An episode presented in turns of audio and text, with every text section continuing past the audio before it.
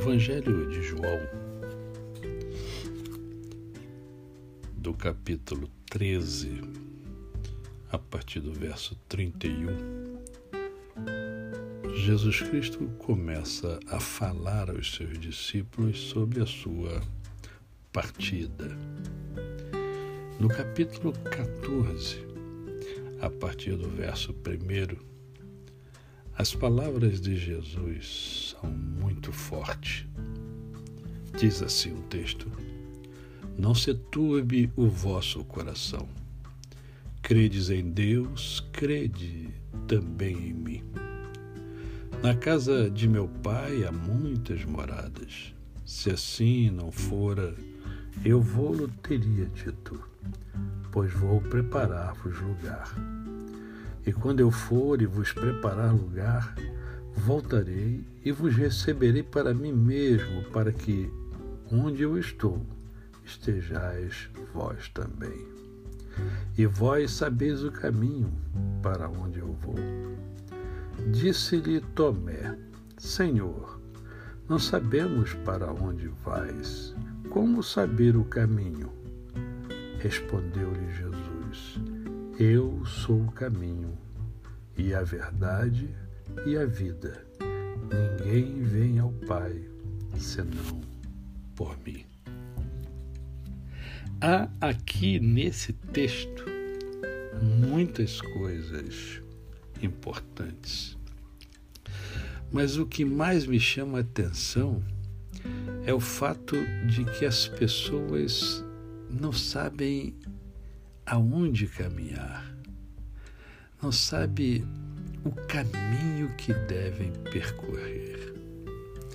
E nessa manhã eu quero então mostrar a você aquilo que o Senhor Jesus, o Filho de Deus, o Salvador do homem, ele diz. Jesus é o caminho.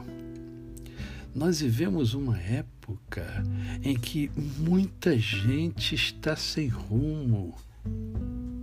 As pessoas não sabem para onde ir a quantidade de informação, a quantidade de propaganda que cada pessoa recebe é incomensurável, causando confusão mental. As pessoas já não acreditam em mais nada. Você já percebeu isso? Quanto coração turbado né? E os próprios discípulos estavam assim, porque eles representam a cada um de nós, eles representam a sociedade. Né? E Jesus começa falando para eles: olha só, não se turbe o vosso coração, não fique perturbado o vosso coração, não fique desequilibrado, porque é assim que o coração das pessoas se encontra, pessoas que você conhece, que convivem com você.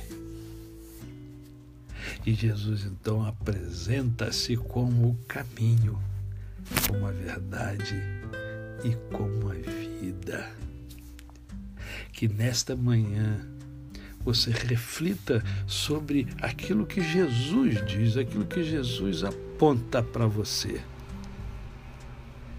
E que você trilhe sempre por esse caminho, porque não há caminho melhor. Porque esse é o único caminho que leva você a Deus.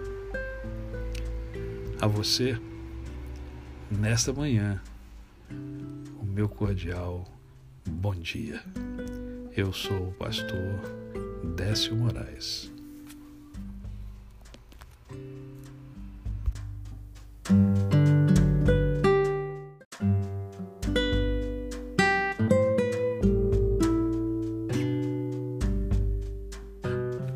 Na primeira carta de Paulo a Timóteo, no capítulo de número 4, verso 16, Paulo dá a seguinte orientação ao jovem Timóteo: tem cuidado de ti mesmo e da doutrina.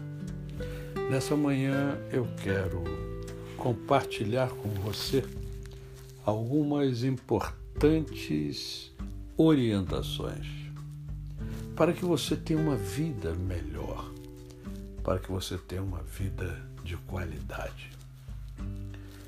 Primeiro, cuide da sua saúde do corpo, da mente e da alma. Estar saudável é uma premissa básica. Isso aumenta a sua disposição, energia e diminui os episódios diários de tristezas e dores que acabam por diminuir a sua energia. Em segundo lugar, aprenda algo novo todos os dias. Sim, novas descobertas, novos assuntos, novas habilidades. Tudo isso estimula o nosso cérebro e provoca a sensação de bem-estar consciente e inconsciente. Terceiro lugar, não leve as frustrações tão a sério. O que não deu certo, o que nos chateia, as dificuldades diversas, as tristezas que ocorrem na nossa vida e que os outros provocam em nós são do tamanho que nós damos a elas. Então, não superdimensione as frustrações e as tristezas. Pratique a sua resiliência e aumente o seu equilíbrio emocional. Controle as suas emoções. Caso contrário, elas controlarão você. Neste dia, nesta manhã, eu desejo a você o meu cordial bom dia.